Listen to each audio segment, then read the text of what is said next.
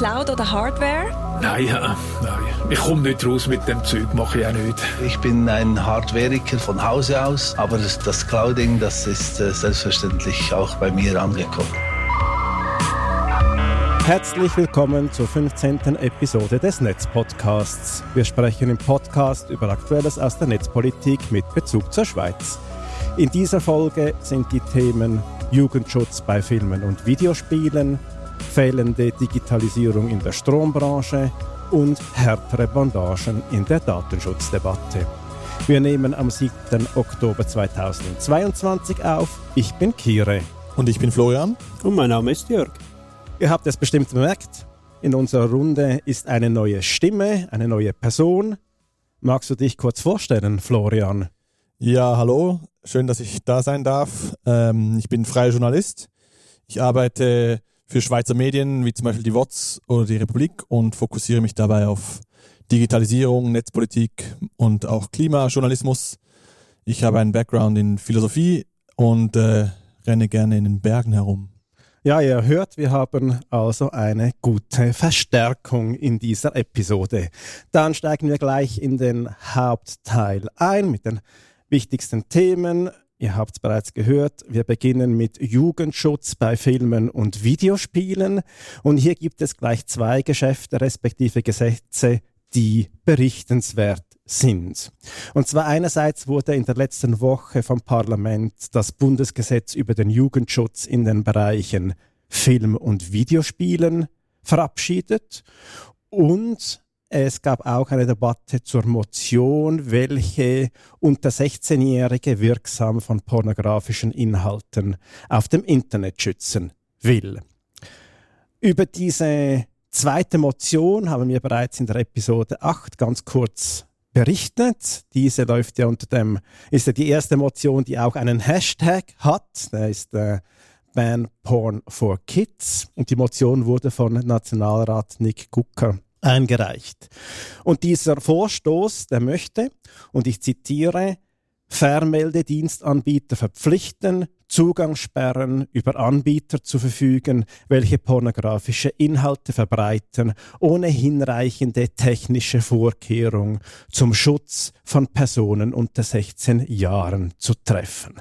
Das heißt, mit diesem Vorstoß, mit dieser Motion, sollte es denn zu einem Gesetz werden, sollen Netzsperren eingeführt werden. Und nun vielleicht ähm, zur Vorbemerkung noch, oder was wissenswert ist, dass es bereits heute ja so ist, dass es gesetzlich verboten ist, Pornografie an unter 16-Jährige zugänglich zu machen. Selbstverständlich ist eine Strafverfolgung gerade auch im internationalen Kontext nicht immer einfach, aber auch grenzübergreifende Strafverfolgung ist nun auch nicht ganz neu. Also da gibt es auch Erfahrungen und äh, Verfahren zur Zusammenarbeit und die gab es ja auch bereits bevor das Internet ähm, die große Verbreitung gefunden hat. Und was es auch noch zu erwähnen gibt in diesem Zusammenhang, ist, dass das Parlament bereits einen Vorstoß zugestimmt hat, der von großen Internetplattformen eine Zustelldomizil, also eine Adresse in der Schweiz verlangt, damit Vorladungen oder zum Beispiel auch Strafbefehle zugestellt werden können. Diesmal so als Randnotiz zu diesem Vorstoß, zu dieser Motion. Und die Gefahr ist jetzt, auch wenn im Parlament gesagt wurde, dass keine Netzsperren eingefügt werden sollen, dass es in letzter Konsequenz darauf hinauslaufen wird. Der Vorstoß will, dass Personen, die auch ganz legal Pornografie konsumieren möchten, sich vorher ausweisen müssen. Dadurch, wenn eine solche Ausweispflicht besteht, können natürlich Persönlichkeitsprofile angelegt werden und es lassen sich dann hochsensible Informationen wie auch sexuelle Vorlieben und Präferenzen der entsprechenden Person zuweisen. Dies wird zur Folge haben, und das auch ganz nachvollziehbar, dass die meisten Personen dann natürlich ein Unbehagen haben, dass sie sich nicht gerne ausweisen lassen, wenn sie Zugriffe auf entsprechende Portale machen möchten und eine entsprechende Ausweispflicht ablehnen, was dazu führen wird, dass die Zugriffe auf Portale, welche eine Ausweispflicht haben, dass diese massiv zurückgehen würden. Also das heißt, Leute würden auf andere Gebote, Angebote ausweichen. Das heißt eigentlich in der Konsequenz, die Portale führen entweder eine Ausweispflicht ein und die Leute bleiben fern, oder sie führen keine ein und es müsste der Zugriff mit einer Netzsperre blockiert werden der dann aber natürlich auch wieder einfach umgangen werden können. Also wir haben diese Debatte um die Netzsperren ja im Rahmen auch des Geldspielgesetzes bereits ausführlich geführt. Und es ist auch so, dass diese Angebote auch bleiben werden, dass es die auch nach wie vor geben wird und auch die Umgebungsmöglichkeiten, weil das Bedürfnis nach diesen Angeboten natürlich da und auch groß ist. Ja, jetzt mal ein bisschen provokativ gefragt, ist eine solche Zugangssperre nicht vielleicht auch gerechtfertigt? Ja, also die, der, altersgerechte Zugang zu Pornografie ist ein legitimes Interesse. Ähm, dieses muss aber natürlich mit dem Recht auf Privatsphäre der ganz legalen BenutzerInnen der Plattform in Einklang gebracht werden. Und es darf nicht zu einem Wettrüsten zwischen Netzsperren, den Kollateralschäden, die dabei entstehen und den Plattformen sowie den BenutzerInnen führen. Äh, was man sich jetzt allenfalls noch vorstellen könnte und was vielleicht dann eine Lösung für die mittelfristige Zukunft sein könnte, ist die Einführung der EID, die es erlaubt, also die EID, wie, wie es jetzt auch vorgesehen ist, die neue, in der Schweiz, die es eben erlauben soll, unabhängig von Name und Adresse nur zum Beispiel ein Alter zu bestätigen, also ein einzelnes Attribut, das zu einer Person gehört. Was es allerdings ja noch zu sagen gibt, ist, dass das Gesetz jetzt eben erst äh, in der Vernehmlassung ist, also dass es da noch etwas Zeit braucht und dann auch natürlich noch im internationalen Kontext gedacht werden muss, dass dann eben diese Plattformen auch diese EID in der Schweiz oder eben eine kompatible EID oder eine international kompatible EID aus der Schweiz dann Verwendung auf diesen Plattformen findet. Ja, die Debatte im Rat hat ähm, stattgefunden. Der Bundesrat hat jetzt ungefähr so argumentiert oder die Problematik so dargelegt, wie wir das jetzt eben gerade auch geschildert haben. Der Nationalrat hat dem aber trotzdem zugestimmt, der Motion. Die zuständige Kommission im Ständerat hat auch mit großer Mehrheit für die Motion gestimmt.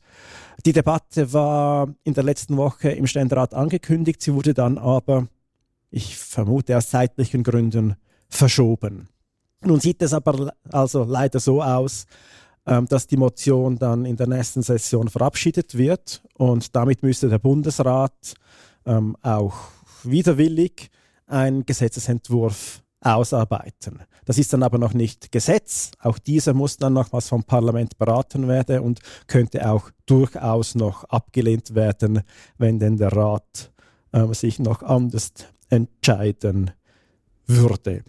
Okay, jetzt hast du noch gesagt, dass es äh, ein zweites Gesetz zum ähnlichen oder selben Thema verabschiedet wurde. Kannst du dazu noch ein bisschen mehr sagen? Ja, genau. Die, das äh, zweite Vorhaben in, in diesem Bereich, das ist das Bundesgesetz über den Jugendschutz in den Bereichen Film und Videospiele. Ähm, in diesem Gesetz geht es und das ist jetzt auch wieder ein Zitat, um den Schutz von Minderjährigen vor Medieninhalten in Filmen und Videospielen, die ihre körperliche, geistige, psychische, sittliche oder soziale Entwicklung gefährden können, namentlich vor Darstellungen von Gewalt, Sexualität und bedrohlichen Szenen. Und da hat es verschiedene Maßnahmen in diesem Gesetz drin. Und jetzt aus netzpolitischer Sicht sind vor allem die Regeln interessant, die für sogenannte Abruf- und Plattformdienste eingeführt werden sollen. Und zwar mit Abrufdiensten sind ähm, Video-on-Demand-Dienste gemeint, also zum Beispiel ein Swisscom TV oder ein, das, das Angebot von Netflix. Und mit Plattformdiensten ist dann zum Beispiel YouTube gemeint. Und diese Anbieterinnen müssen nun laut dem Gesetz geeignete Maßnahmen treffen, damit Minderjährige vor für sie ungeeignete Inhalte geschützt werden.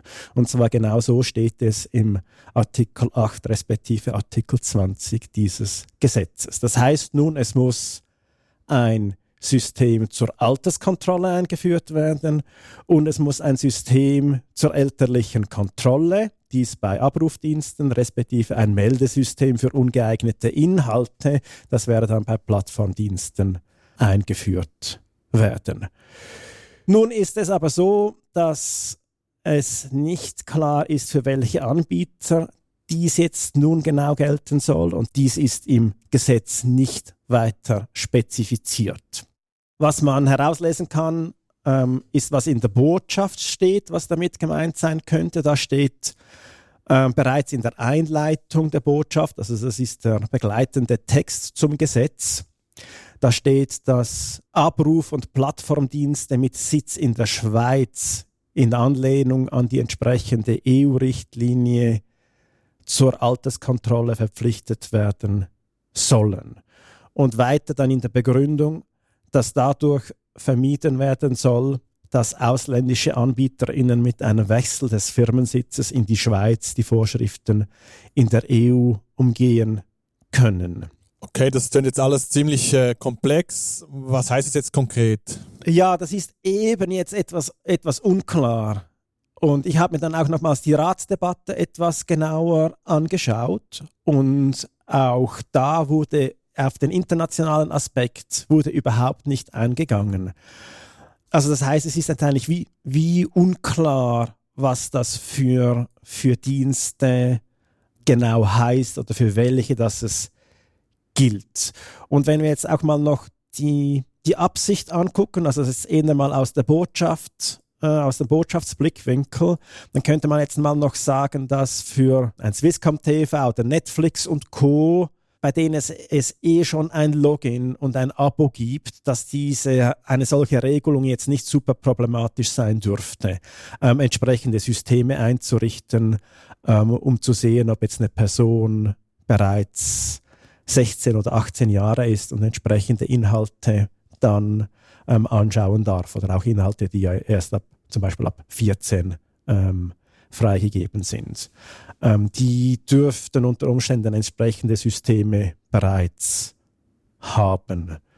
Auch sonst gibt es für viele Plattformen bereits ein Login Zwang, spätestens dann, wenn es sich um nicht jugendfreie Inhalte handelt. Also da ist es oft auch so, dass gewisse Inhalte einfach ko konsumiert werden dürfen, aber wenn man dann in Bereiche vorstößt oder auf Angebote vorstößt auf diesen Plattformen, wo Bilder oder Videos zu sehen sind, die eben nicht jugendfrei sind, dass es dann, dann ein Login braucht, falls es denn auf diesen Plattformen, auf den gängigen überhaupt nicht jugendfreie Inhalte überhaupt gibt. Also sehr viele Plattformen lassen solche, eine Verbreitung von solchen Inhalten gar nicht erst zu. Was man aber sicher feststellen kann, dass es eine, eine, ein Login-Zwang auf diesen Plattformen sicher weitergeben wird. Also es wird einen Druck dann ähm, sich einstellen, damit man sich eben nicht einfach frei auf diesen Plattformen bewegen kann und sich Inhalte anschauen kann, sondern dass es eben einen Zwang Zwang zur, zum Login gibt. Und das dürfte dann eben weiter ähm, zunehmen und auch die, die Genauigkeit der Alterskontrolle, also was es vielleicht heute einfach davon abhängig ist, dass, es, dass man ein Login hat oder dass eine Kreditkarte hinterlegt ist, der Druck, dass es da dann irgendwie genauere Kontrollen gibt im Sinne von vielleicht mit einem Ausweis in eine Kamera hineinwinken, ähm, das dürfte sicherlich zunehmen. Vielleicht kannst du noch erklären, was denn das Problem damit ist, von einem solchen Gesetz jetzt. Ja, genau. Also ich, ich lass mich noch, noch kurz vorher noch, noch einen Einschub machen, was, was mir auch noch aufgefallen ist, und ich komme dann gleich zum, zum Problem oder zum Hauptvorwurf auch, ist, dass interessanterweise im Gesetz die Pornografie nicht explizit geregelt ist. Also das heißt, da, und das ist da, was, wo wir jetzt auch vorhin bei dieser Motion für, äh, von äh, Ban Porn for Kids darüber gesprochen haben, es wird einfach Anführungsschlusszeichen einfach darauf verwiesen, dass ja die zugänglich mach, das Zugänglichmachen von pornografischen Inhalten an Personen unter 16 Jahren, dass dies ja bereits verboten ist. Also das heißt, man muss das nicht weiter jetzt in diesem Gesetz regeln. Und was auch noch, noch interessant ist zu wissen, es sind keine Netzsperren im Gesetz definiert oder vorgesehen. Und nun zum Problem oder zum Hauptvorwurf des Gesetzes ist, dass damit ein Ausweiszwang im Internet eingeführt werden könnte. Jetzt kann man nochmal sagen, dass es im Gesetz eigentlich kein strikter Bezug zur Schweiz gibt. Also es gibt keine Beschränkung, die sagt, das gilt jetzt für AnbieterInnen in der Schweiz. Was das Gesetz sagt, ist, dass es für alle kommerziellen AnbieterInnen von Abruf- und Plattformdiensten gilt. Und das ist natürlich ein sehr weit gefasster Begriff oder Geltungsbereich, wenn dies so festgehalten ist oder im Gesetz vorgesehen ist. Was man daraus eigentlich schließen kann, ist, wenn wir hier eine Diskrepanz haben zwischen was in der Botschaft steht und was im Gesetz eigentlich spezifiziert ist, ist das sicherlich handwerklich ein sehr schlechtes Gesetz ist. Ähm, das heißt jetzt eigentlich, oder das sehen wir jetzt eigentlich darin, dass der Gesetzestext, wenn er dem Wortlaut nach umgesetzt werden sollte, dies gar nicht möglich ist, jetzt insbesondere in einem, einem internationalen Kontext betrachtet. Und wenn wir die Absicht aus der Botschaft uns anschauen oder vergegenwärtigen, das von Anbieterinnen aus der Schweiz spricht, dann schlägt sich jetzt dieses nicht im Gesetz nieder. Und erschwerend kommt da hinzu, dass als, als Beispiele dann Netflix und YouTube genannt wird, werden, was ja eben dann keine AnbieterInnen aus der Schweiz sind.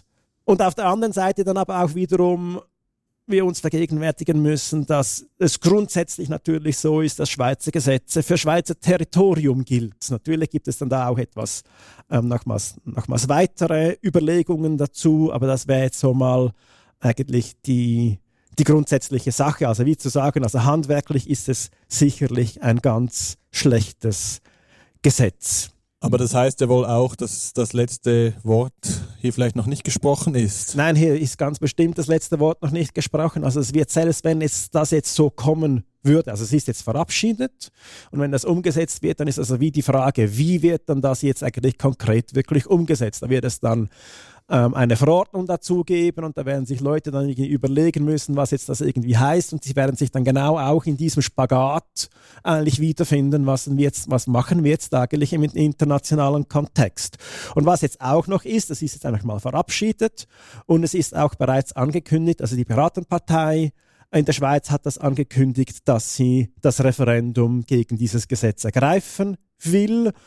Und das Gesetz wird jetzt voraussichtlich in der nächsten Woche dann im Bundesblatt äh, publiziert und das heißt, ab da läuft dann auch die Sammelfrist. Das wäre dann ähm, der 11. Oktober schätzungsweise. Super, danke für die Infos zu diesem komplexen Themengebiet. Ich würde sagen, ich mache mal weiter mit den ganzen Fragen zur Strombranche und der fehlenden Digitalisierung. Seit etwa einem Monat gibt es ja jetzt diese Kampagne des Bundes zum Stromsparen oder Energiesparen. Und ähm, da wäre es natürlich interessant zu wissen, ob diese Kampagne überhaupt etwas wirkt. Also ob die Leute aufgrund dessen, dass diese Plakate jetzt überall hängen und dass man ständig darüber spricht, auch wirklich weniger Strom brauchen. Das kann man natürlich nur wissen, wenn der Bund auch die entsprechenden Daten zur Verfügung hätte in Echtzeit, die zeigen, aha, äh, September 2022 äh, haben wir weniger Strom verwendet als September 2021 zum Beispiel. Offenbar hat aber der Bund keine solchen Daten. Er hat nur Daten, die etwas älter sind. Und ähm, das heißt, das Bundesamt für Energie kann eigentlich auch den Einfluss der eigenen Kampagne nicht auswerten. Obwohl man das natürlich sehr gerne machen würde. Ich zitiere hier äh, die Sprecherin damit die äh, Wirkung der Energiesparmaßnahmen, ob freiwillig oder verpflichtend, gemessen werden kann, braucht es möglichst aktuelle Zahlen. Jetzt, ähm, was ist das Problem an dem Ganzen? Das Problem ist, äh, dass der Digitalisierung, Digitalisierungsstand bei den schweizerischen Stromversorgern ziemlich unterschiedlich ist. Es gibt eben auch ungefähr 600 verschiedene davon. Ähm, und je nachdem, wie groß diese auch sind oder wie ähm, schnell die vorwärts machen oder vielleicht wie innovativ oder was auch immer, ähm, sind die sehr unterschiedlich schnell damit, ähm, mit ihren Staaten zum Beispiel an, die, an den Bund zu schicken. Und aktuelle Daten zum Stromverbrauch und zur Stromproduktion können eben offenbar nicht in Echtzeit bereitgestellt werden, weil viele Daten einfach fehlen. Das Bundesamt für Energie will jetzt aber natürlich trotzdem irgendwie einen Überblick haben und greift jetzt dafür auf Hochrechnungen zurück oder will das zumindest in den nächsten Monaten so einrichten. Damit könnte man dann auch so ein Dashboard entwickeln, das die aktuelle Lage zeigt und quasi eine Wetterprognose für den Stromverbrauch oder für die Stromproduktion liefern könnte. Und das wäre natürlich interessant, wenn man zum Beispiel weiß, jetzt kommt eine Schlechtwetterphase, äh, jetzt wird es kalt, jetzt werfen alle ihre Elektroofen zu Hause an oder es ist jetzt eine Schönwetterperiode, die Leute sind vielleicht sowieso eher draußen, vielleicht hängen sie sogar noch ihre Wäsche ähm, im Garten auf. Das sind natürlich alles relevante Faktoren.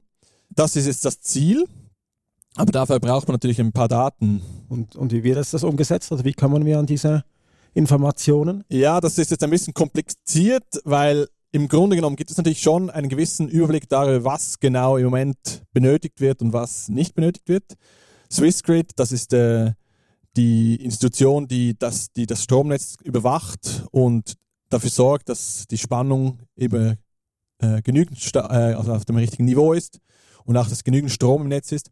Die machen solche Datenerhebungen irgendwie indirekt schon. Sie haben Beispiel eine, eine, sie haben Daten zur Last des Netzes, also wie fest wie viel Strom ist jetzt gerade im Netz. Und aus diesen Daten kann man gewisse Faktoren herauslesen oder zumindest interpretieren. Die beruhen aber auch gemäß äh, Swissgrid auf großen Unsicherheiten. Also es gibt äh, Netzverluste, die man nicht genau bemessen kann aufgrund dessen. Und äh, das zweite Problem ist eben, dass viele kleine Stromversorger auch diese Daten erst nach einem Monat ähm, liefern. Das heißt, sie können die tatsächlichen Zahlen für den Tag halt nicht herausfinden. Die NZZ, die hat sich jetzt eben die Mühe gemacht, so eine Schätzung zu machen, um herauszufinden, haben wir im September aufgrund des, ähm, dieser Kampagne gespart oder nicht. Und das Resultat ist einfach ernüchternd. Ähm, sehr wahrscheinlich haben wir nicht gespart.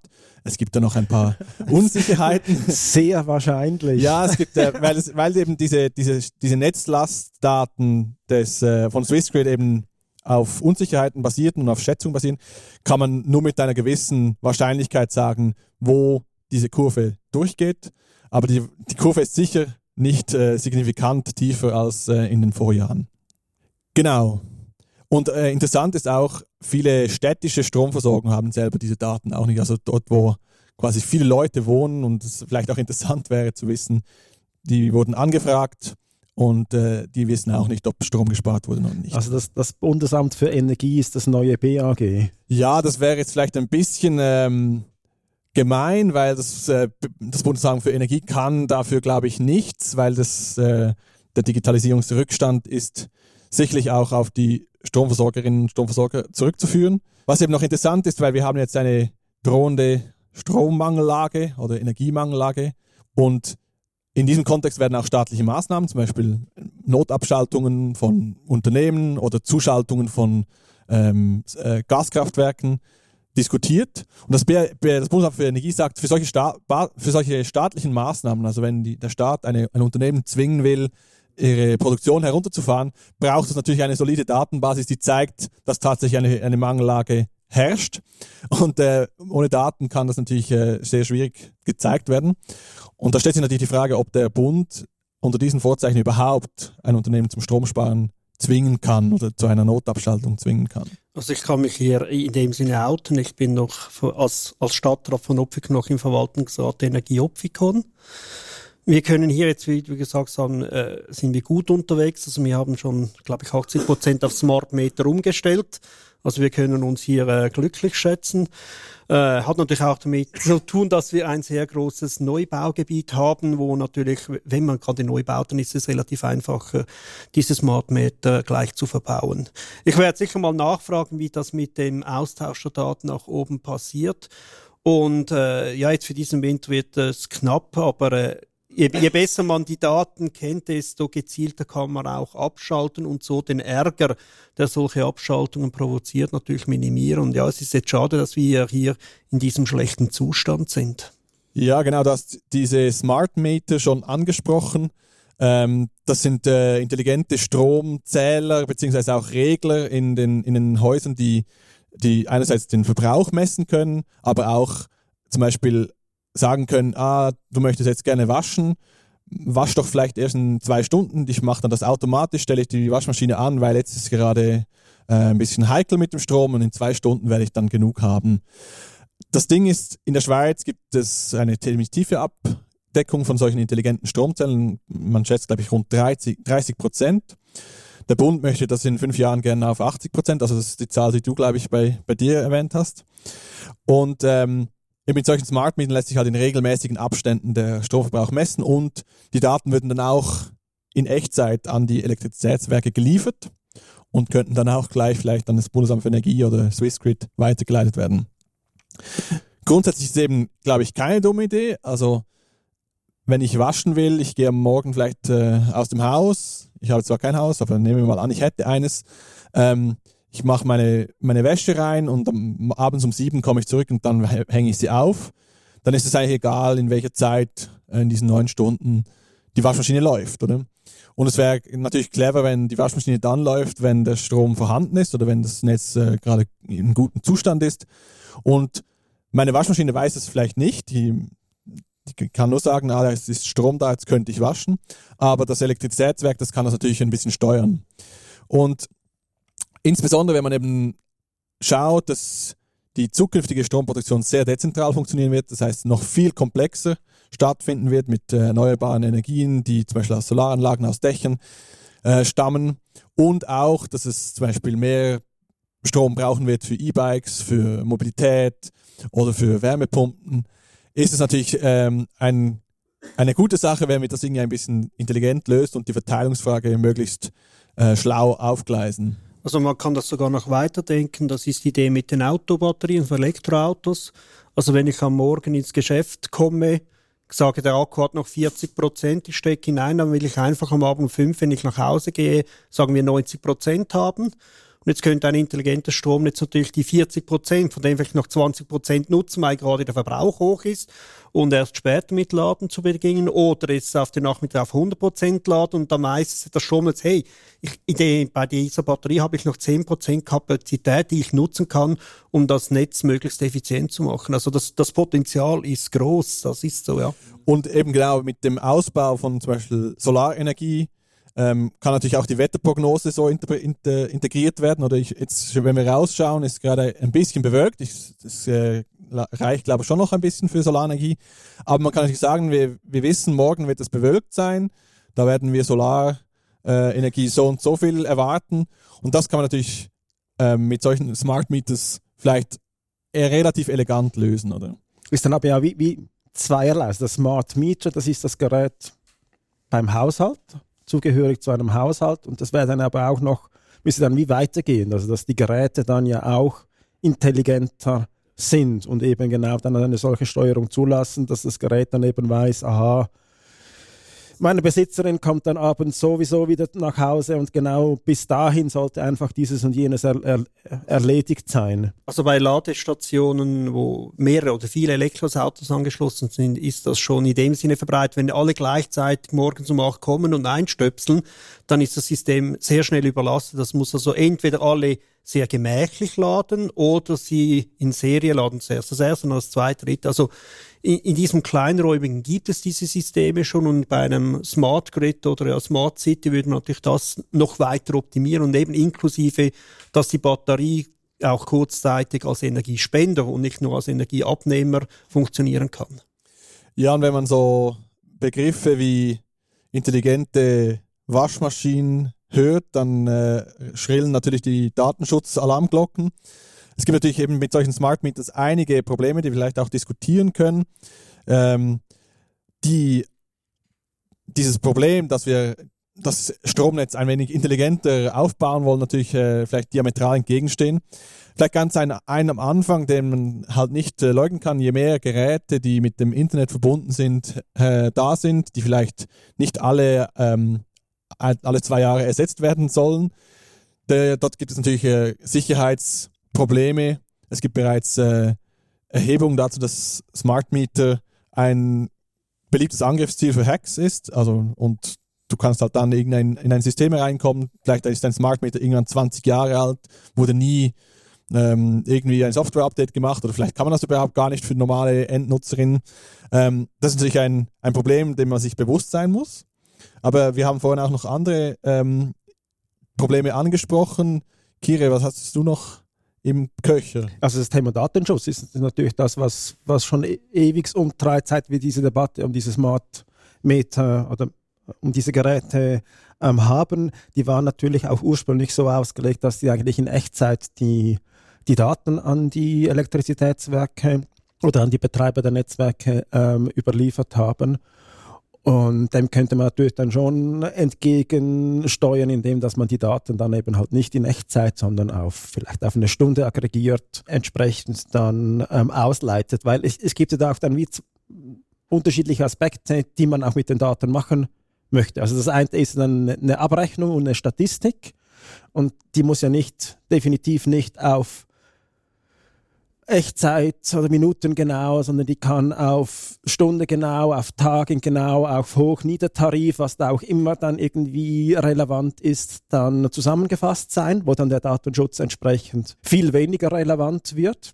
Und die anderen Daten, das sind dann die Daten, die tatsächlich zur Steuerung verwendet werden. Und da, da, stellt sich die Frage, wo fallen diese Daten dann an? Ist das nicht eher eine Verarbeitung, die eher lokal passiert, also irgendwie zwischen zwischen dem intelligenten Gerät, also der intelligenten Waschmaschine und dem Smart Meter, dass da ein Datenaustausch etc. stattfinden muss und wie, und wie weit das denn das irgendwie in einem Ausbalancieren des Netzwerkes im Quartier geht, dann vielleicht noch darüber hinaus und man sich dann, äh, dann überlegen muss, welche Informationen das da genau notwendig sind. Oder wenn ich das, das Netzwerk dann ausbalancieren muss in einem überregionalen Kontext, brauche ich ja dann die Daten des einzelnen Haushaltes nicht mehr. Also da wird es dann durchaus dann auch Varianten und Möglichkeiten geben, um den Datenschutz da, dann äh, auf einem höheren Level dann Genüge zu tun. Also eine solche Kaskade wird es sicher geben, weil wir haben in der Schweiz für Sie verschiedene Netzebenen. Also der Netzebene 1, das kennt ihr, das sind die großen äh, Übertragungsleitungen, der Swissgrid, dann kommt Netzebene 3, sie zählen immer nur in ungeraden Schritten. Äh, das sind ja auch Starkstromleitungen. Dann 5 und vor allem 7 kennt ihr wieder aus dem Haushaltsanschluss. Also 7 ist das, was ihr aus der Steckdose äh, bezieht. Und wenn man so einen Ausgleich macht, dann will man natürlich auch möglichst selten diese Netzebene wechseln müssen, weil jedes Mal steht ein Transformator dazwischen. Das sind die geraden Ebenen, das sind die Transformatoren. Also wo will man natürlich so einen Ausgleich möglichst innerhalb eines Einzugsgebiets einer Netzebene 7 machen. Das sind meistens eben die lokalen Energieanbieter. Die haben in den letzten Tagen ja wegen den Strompreiserhöhungen auch heftig diskutiert. Und äh, eben auch bei uns haben wir jetzt einen Quartierspeicher äh, angeschafft und da wollen wir auch dafür sorgen, dass äh, dass dieses Quartier ein, stabiler wird und äh, das übergeordnete Netz weniger belastet, weil das sind auch große Kostenfaktoren für die Netzbetreiber, wenn permanent diese Netzebenen gewechselt werden müssen. Und da kann ich mir gut vorstellen, dass jetzt so eine intelligente Nutzung natürlich eben zuerst versucht, das Quartier in sich zu optimieren und nur dann, wenn das Quartier Überbedarf hat oder Überschüsse hat, wird das mit einem benachbarten Quartier eben mit der übergeordneten Netzebene ausgetauscht. Genau, die Angst, die Kire, glaube ich, aber auch angesprochen hat, ist ja die Frage, da fallen irgendwelche Daten an, irgendwo in diesem System.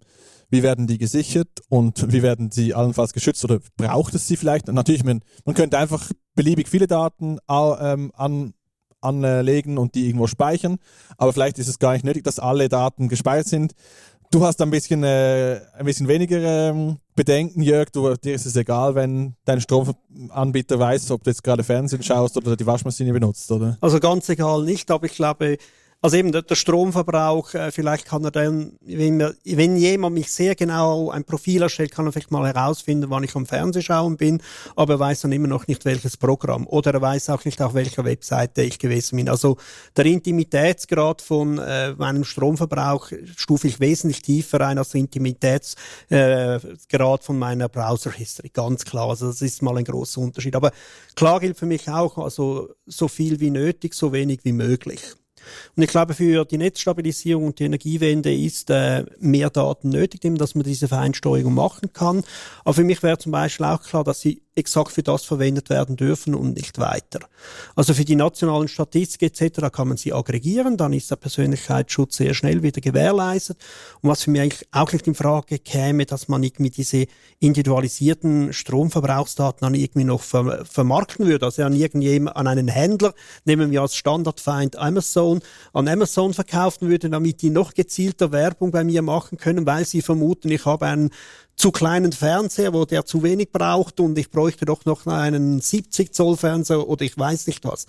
Aber ich glaube, wenn das im Thema bleibt, also wenn der Netzbetreiber Daten erfasst, um sein Netz stabil zu halten und effizient zu halten, und ich glaube, Effizienz und Nachhaltigkeit ist, ist in meinem Sinne, ich glaube in den meisten, dann sollte da etwas möglich sein. Wie gesagt, man sieht dem Stromverbrauch nicht zwingend an für exakt, was es gebraucht wurde, ob das jetzt das Öffeli war oder der Steamer oder äh, der Kühlschrank. Ja, auch Kühlschrank und Steamer haben wahrscheinlich ein anderes einen Verlauf. Aber ich bin da ein bisschen äh, relaxer als bei anderen Daten. Oder halt die Halmplantage im Keller, die würde man vielleicht auch auch noch. Äh also ich hoffe, die kriegen wir bald legalisiert, dann ist das auch nicht so problematisch, dann kann man da sehr saubere Produkte anbieten und die meisten Hanfplantagen werden, glaube ich, mit LED beleuchtet, also schon relativ effizient. Du scheinst da mehr Erfahrung zu haben als ich. Ich bin in der Gesundheitskommission und ja, wir gehen jetzt an das Thema Cannabis ran, aber jetzt, jetzt rennen wir von diesem Podcast Netzpolitik ein bisschen weg. Genau. Ich würde sagen, jetzt haben wir gerade über Datenschutz gesprochen und da hast du ja, glaube ich, auch noch etwas vorbereitet zu dieser ganzen Debatte. Ja, dann kommen wir zum dritten Thema. Danke für diese säcke Überleitung. Es, diesmal geht es um die Daten, die bei Behörden, staatlichen Organisationen, Verwaltungen etc. anfallen. Also, dass man als Unternehmen sich überlegt, Daten in die Cloud zu stellen, weil das heute viel einfacher ist. Es gibt super Angebote für Rundum-Service, relativ preisgünstig unterdessen und jeder, der schon mal irgendwo äh, einen Verwaltungsjob hat, egal ob Privatwirtschaft oder staatlich, kennt diese Programme und ist sofort eingearbeitet. Also liegt ja ja, es liegt nahe, dass auch die öffentliche Verwaltung diese Cloud-Anbieter nutzt, um einen sauberen, einen guten Arbeitsplatz bieten zu können, der effizient ist. Und jetzt haben wir da ein bisschen ein gegenläufiges Problem, weil Verwaltungen haben doch schnell mal äh, Daten, Dateien, Dokumente, die sich auf Personen beziehen. Also entsprechend gilt wieder Datenschutz, äh, Schutz der Privatsphäre etc. Und jetzt haben wir hier, äh, ich, ich, ich stelle mal die beiden Seiten dar. Auf der einen Seite könnte man sagen, hey, wir nehmen einer dieser sogenannten Hyperscaler, das sind die großen Unternehmen, per Zufall momentan alles Amerika, Google, Amazon, äh, Microsoft etc., die können das anbieten. Die haben einen riesigen Kundenstamm, riesige Hardwarefarmen, einen riesigen Erfahrungsschatz. Also wenn irgendwo, sagen wir mal, in Norwegen ein Angriff gefahren wird gegen diese Server und sie den abwehren können, können sie daraus lernen und dann können sie das weltweit, dieses neue Wissen gleich einsetzen. Also wir haben hier wirklich Skalierungsvorteile bis zum geht nicht mehr. Aber es sind amerikanische Unternehmen und da haben wir im Moment das Problem, auch wenn es versichert wird, ja, dass es nicht passieren wird, gewisse auch Wahrscheinlichkeiten ausrichten, dass es nur sehr, sehr selten überhaupt sein könnte, irgend auf eine Art und Weise halt halt doch noch das amerikanische Justizsystem Zugriff über diese Unternehmen auf unsere Daten, selbst wenn sie physikalisch in der Schweiz liegen. Es sind amerikanische Unternehmen und in speziellen Fällen, und äh, ja, ein Staat ist mal noch sehr schnell befugt, spezielle Fälle zu erzeugen, wäre es möglich, dass diese Daten über die amerikanische Justiz abgesogen werden. Und das ist ja irgendwie für staatseigene Daten irgendwie auch nicht gerade das Richtige. Auf der anderen Seite, wenn wir einen einen Inhouse-Lösung nehmen oder ein Schweizer Rechenzentrum in Schweizer Besitz, Schweizer Standort, Schweizer Jurisprudenz, dann wäre dieses Problem gelöst und würde genau unsere Gesetze gelten und zwar von A bis Z, ohne dass da irgendjemand eine Ausnahmeklausel machen könnte. Das Problem auf dieser Seite, der Schweizer Markt ist vergleichsweise klein. Das heißt, diese Skalierungseffekte, kommen nicht im gleichen Maße zu tragen. Das heißt, einerseits Finanzen, also die werden tendenziell eher teurer sein. Das kann die reiche Schweiz noch schnell und gut verkraften, bin ich der Meinung aber auch so in der Geschwindigkeit, Anbindungsqualität, aber auch eben in der Erfahrung, wie man Angriffe von außen abwehrt, ist wahrscheinlich, ich sage jetzt mal, ein Schweizer Swisscom-Team kann nicht auf den gleichen Erfahrungsschatz zurückgreifen wie ein Amazon Cloud-Team. Und das ist jetzt die Frage, was ist jetzt das größte Risiko, dass der amerikanische Staat seine Macht ausnutzt und wir deshalb Daten verlieren oder dass Hacker auf einer Swiss Cloud leichteres Spiel hätte und deshalb wir Daten verlieren. Das ist eine Risikoabschätzung. Und wie wird die gemacht? Ja, es gibt so eine spannende Methode, äh, Rosenthal, der hat so ein Excel entwickelt, das schon an verschiedenen Orten auch von Gerichten akzeptiert wurden, Verwaltung, wo diverse Werte eingetragen werden und am Schluss kommt eine Risikoabschätzung, ein Prozentwert heraus. Ich, ich, wir haben es vorher kurz angeschaut, sehr komplex, so, so schwierig da den Durchblick zu finden. Und was für mich als Statistik immer ein bisschen bei diesen Berechnungen stört, bei den meisten Schätzungen, die man dann eingeben kann, kann man keine Unsicherheit angeben. Also ein Risiko von 60 Prozent, wo ich weiß, es ist wirklich praktisch exakt 60 Prozent, gibt er mir ein anderes Gefühl, als wenn er sagt, ja, irgendwo ja, zwischen 50 und 90 Prozent, also sagen wir im Mittel etwa 60, also es ist eine ganz andere Aussage.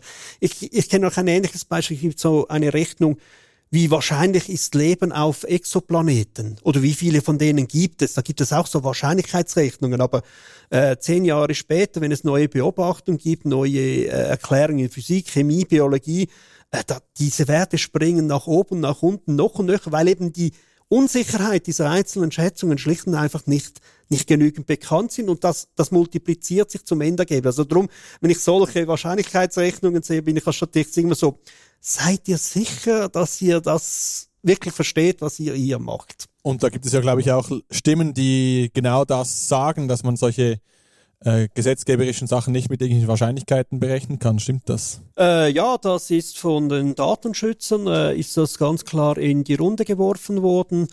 Äh, erstens mal eben, äh, dass es nicht sinnvoll ist, hier mit Mathematik diese Art von Risikoabschätzung zu machen und vor allem auch die verschiedenen Risiken auch gleich zu bewerten. Also es geht hier auch wieder um Datenschutz, Rechte hier drin. Kann man, kann man ein Recht über Wahrscheinlichkeitsrechnungen relativieren oder nicht? Und, und klar, die, die gerne die Vorteile dieses integrierten Arbeitsplatzes und diese ja, medienbruchfrei und alles, alles haben wollen, die versuchen hier natürlich diese Argumente einzuführen. Und ich bin hier noch sehr skeptisch. Aber was ich ganz klar sagen muss, wir müssen nicht alle Daten, die auf den Schweizer Verwaltungen entstehen, exakt gleich behandeln. Im Vorgespräch, Kira hat es, dann bring doch gleich dein Beispiel, Kira. Ich weiß gar nicht mehr, was ich, was ich äh, in die Runde geworfen habe, aber es ist, ist ja sicherlich so, je nachdem, um welche Daten dass es, dass es sich handelt, haben wir ein anderes Schutzbedürfnis. Also ich bin jetzt auch nicht, ähm, war jetzt auch nicht so überrascht oder bin jetzt auch nicht so ähm, irgendwie dann, dann auf die Barrikaden gegangen, als es darum ging, diese, diese Ausschreibung zu machen für diese vier Hyperscaler, die dann den Zugriff, äh, den Zuschlag erhalten haben, wo der Bund dann, also die Bundesbehörden dann international ihre Daten auslagern können. Und es kommt ja sehr stark darauf an, was man da macht. Also es ist in dem Sinn ja ein, ein Rahmengesetz, das da entstanden ist, ähm, wo es darum geht, dass man überhaupt diese nutzen kann. Das heißt nicht, dass man sie nutzen muss, sondern man kann sie für gewisse Daten nutzen. Und wenn jetzt hier ähm, Swiss Topper daherkommt und, und die, die, die, die Schweizer Landeskarten in digitaler Form dann in einer Amazon Cloud oder auch in einer Alibaba Cloud Cloud ähm, verlagert, dann soll uns das recht und billig sein. Ähm, es ist aber natürlich ganz eine andere Sache, wenn es dann um, um behördeninterne Daten geht, wenn es um eine Lohnabrechnung geht, wenn es um andere ähm, Informationen geht. Da haben dann auch insbesondere halt Behörden schon auch nochmals andere Sorgfaltspflichten auch versus Privatunternehmen, die dann im Rahmen von ihrer Geschäftstätigkeit Daten bearbeiten. Und also insofern besteht da ein Unterschied, da ich ja gerade Bei den privaten kann ich dann allenfalls noch wählen. Wenn ich weiß, dass dieser die Daten da und dort und unter diesen Gesichtspunkten lagert, kann ich mir einen, potenziell einen anderen Anbieter suchen, währenddem ich dann bei, bei Behörden das nicht kann. Also da wohne ich halt dann da in dieser, dieser Stadt, in diesem Kanton und in diesem Land und bin dann ähm, auf diesen Entscheid, ähm, ähm, dann äh, bin ich dann äh, ausgeliefert und da habe ich dann keine, keine, keine Wahl. Ein anderer Punkt in diesem Kontext ist ja auch, dass äh, die Schweiz vielleicht diese Kompetenzen auch brauchen könnte, also dass es einfach zu einfach gedacht ist, wenn man jetzt einfach sagt, ja, wir haben halt diese Fähigkeit nicht, unsere Daten vor allen möglichen Angriffen zu schützen.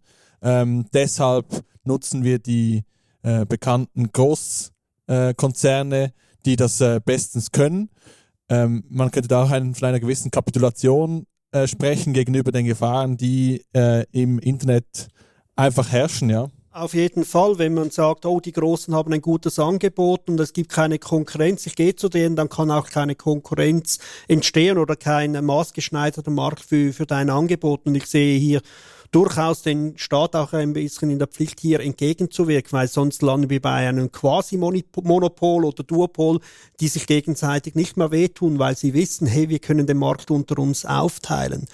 Äh, von dem her glaube ich eben schon, dass für gewisse Level an Sicherheit, Zugriff, äh, Geschwindigkeiten etc. der Schweizer Markt genügend groß ist, für andere wahrscheinlich nicht. Und da müssen wir eben, da, werde ich auch darauf schauen, wenn das wenn wieder mal in den Rat kommt, dass man diese Unterscheidung macht und nicht sagt, hey, Daten der Verwaltung, alles dorthin, weil sie bieten alles. Also es gibt Unterschiede. Und ja, für mich wäre auch akzeptabler eine Cloud aus dem europäischen Raum, weil ich doch das Datenschutzverständnis auf dem europäischen Kontinent anders einschätze als, als auf dem amerikanischen.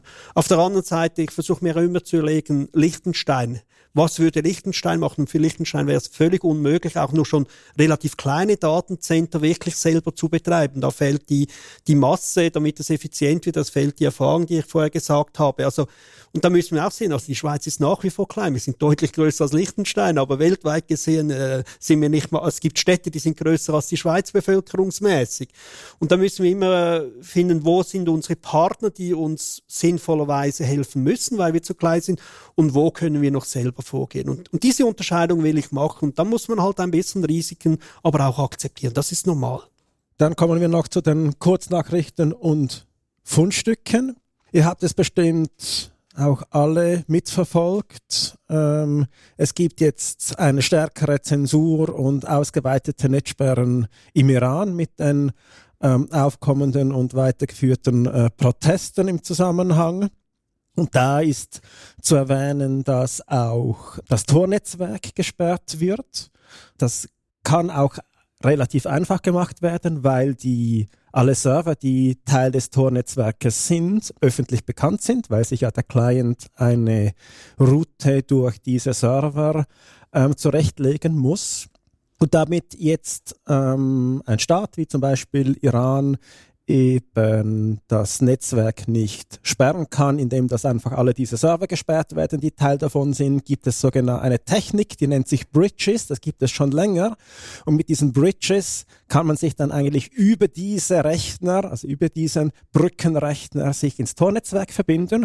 Und da gibt es ein neueres Pro Projekt, das solche Bridges ähm, zur Verfügung stellt, also diese Funktionalität zur Verfügung stellt. Und das ist Snowflake. Das ist eine, eine Erweiterung für Chrome-Browser und für Firefox. Und diese Erweiterung kann man sich im Browser installieren und wenn man die ähm, entsprechend ähm, ausführt, dann stellt man automatisch ähm, Bridges zur Verfügung, die von Leuten verwendet werden können, um sich ins Tornetzwerk zu verbinden und so die Zensur zu umgehen in eben Ländern, wo sonst eine Umgehung der Zensur nicht möglich ist. Das ist übrigens auch ziemlich befriedigend, weil wenn man dann auf diese Schneeflocke klickt im Browser, dann sieht man gleich, wie viel User man in den letzten 24 Stunden den Zugang zum Netzwerk durch, dieses, durch diese Bridges ermöglicht hat. Und das, und das geht sehr schnell. Also installieren und ich hatte gerade die ersten Verbindungen. Genau, ich habe jetzt da, bei mir steht 21, ich weiß nicht, ob das viel oder wenig ist, aber es ist zumindest besser als null. Also jeder, der eine stabile Internetverbindung hat und noch ein bisschen Rechenleistung zur Verfügung stellt, braucht viel, braucht das wahrscheinlich nicht, kann hier einen kleinen Beitrag zu, zum, zum Demokratisierung des Internets wieder beitragen, nachdem gewisse Länder sich ausklinken wollen. Äh, von meiner Seite eine kleine Nachricht zum elektronischen Patientendossier, das ja bei mir ein großes Thema ist und ich immer wieder hier einbringen will. Ähm, in Inside IT gab es ein Interview. Es ist ja, gab es einen großen äh, Arrondierung der Anbieter. Die Post ist jetzt in einer sehr starken Position. Und aber auch von anderen höre ich, dass diese doppelte Freiwilligkeit, also das Leistungserbringen nicht zwingend äh, EPDs anbieten müssen, mit diesen arbeiten müssen. Das sollte fallen, damit wirklich egal wohin ihr geht, wenn ihr einen Anbieter im Gesundheitswesen habt, dann muss der mit EPDs arbeiten können. Und ich glaube, das ist ein Schlüsselelement, damit da wirklich mal ein gutes EPD kommt. Es wird noch andere große Hindernisse geben auf dem Weg zu einem guten EPD. Wie gesagt, ich werde da später nochmals damit kommen.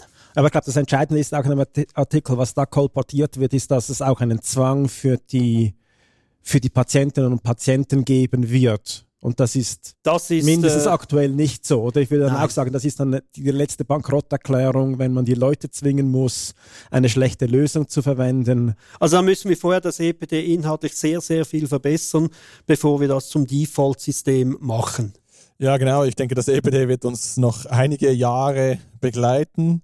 Ähm, etwas anderes, das uns schon seit Jahren begleitet, ist E-Voting. Es sind jetzt wahrscheinlich, ich glaube, schon 22 Jahre seit den ersten Versuchen. Und da scheint ähm, der, die definitive Einführung immer näher zu kommen. Es gab in den letzten paar Wochen gab es äh, einen öffentlichen Intrusionstest des äh, E-Voting-Systems der Post. Und dort haben gemäß Aussagen der Post 3400 Menschen mitgemacht äh, und versucht eben äh, Zugriff zu diesem System zu, zu bekommen. Und angeblich wurde bei diesem äh, Intrusionstest keine mittleren, schweren oder kritischen Lücken festgestellt, sondern nur ein paar ganz kleine. Ähm, und das äh, veranlasst die Post da mit Volldampf vorauszugehen und äh, das äh, System auch den Kantonen für die nächsten äh, Nationalratswahlen, Parlamentswahlen im Herbst 2023 zur Verfügung stellen zu wollen. Und äh, das scheint fast nicht mehr anwendbar zu sein. Ja, das wird sicher bei uns auch nochmals Diskussionen auslösen und vor allem für mich ein wichtiger Aspekt des aktuellen Papiersystems ist, ist die Nachvollziehbarkeit.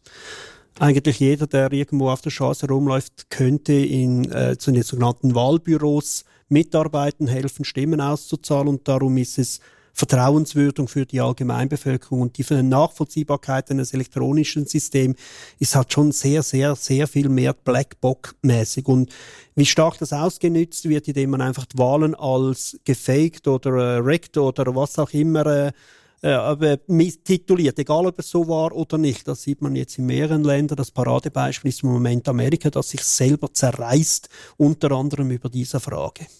Ja, und das ist eigentlich wieder der ganz entscheidende Punkt. Und das, was du jetzt ansprichst, Jörg, ist auch, wenn es tatsächlich keine Lücken geben würde in diesem System, genau diese Frage bleibt und dieses Problem bleibt offen. Dann hätten wir noch den Hinweis auf eine Veranstaltung. Und zwar ist bereits in der kommenden Woche, am Donnerstag, 13. Oktober, wieder der netzpolitische Abend. Und zwar findet der wiederum im Debattierhaus Karl der Große in Zürich statt. Und zwar startet er um 19 Uhr. Das Thema dieses Mal wird Tracking and Profiling sein. Zu Gast sind Andreas Geppert und Max Frischknecht. Sie sind beide Mitglied der entsprechenden Fachgruppe bei der Digitalen Gesellschaft und gerade Autoren der äh, Artikelserie zu diesem Thema. Gemeinsam möchten wir mit Ihnen über die Hintergründe des Themas, also Tracking and Profiling, diskutieren und wie wir uns auch dagegen wehren können. Wie gesagt, Donnerstag, 13. Oktober 2022 im Karl der Große ab 19 Uhr. Damit sind wir am Ende dieser Folge. Wir danken fürs Zuhören und freuen uns, wenn ihr uns weiterempfehlt. Tschüss und bis zum nächsten Mal.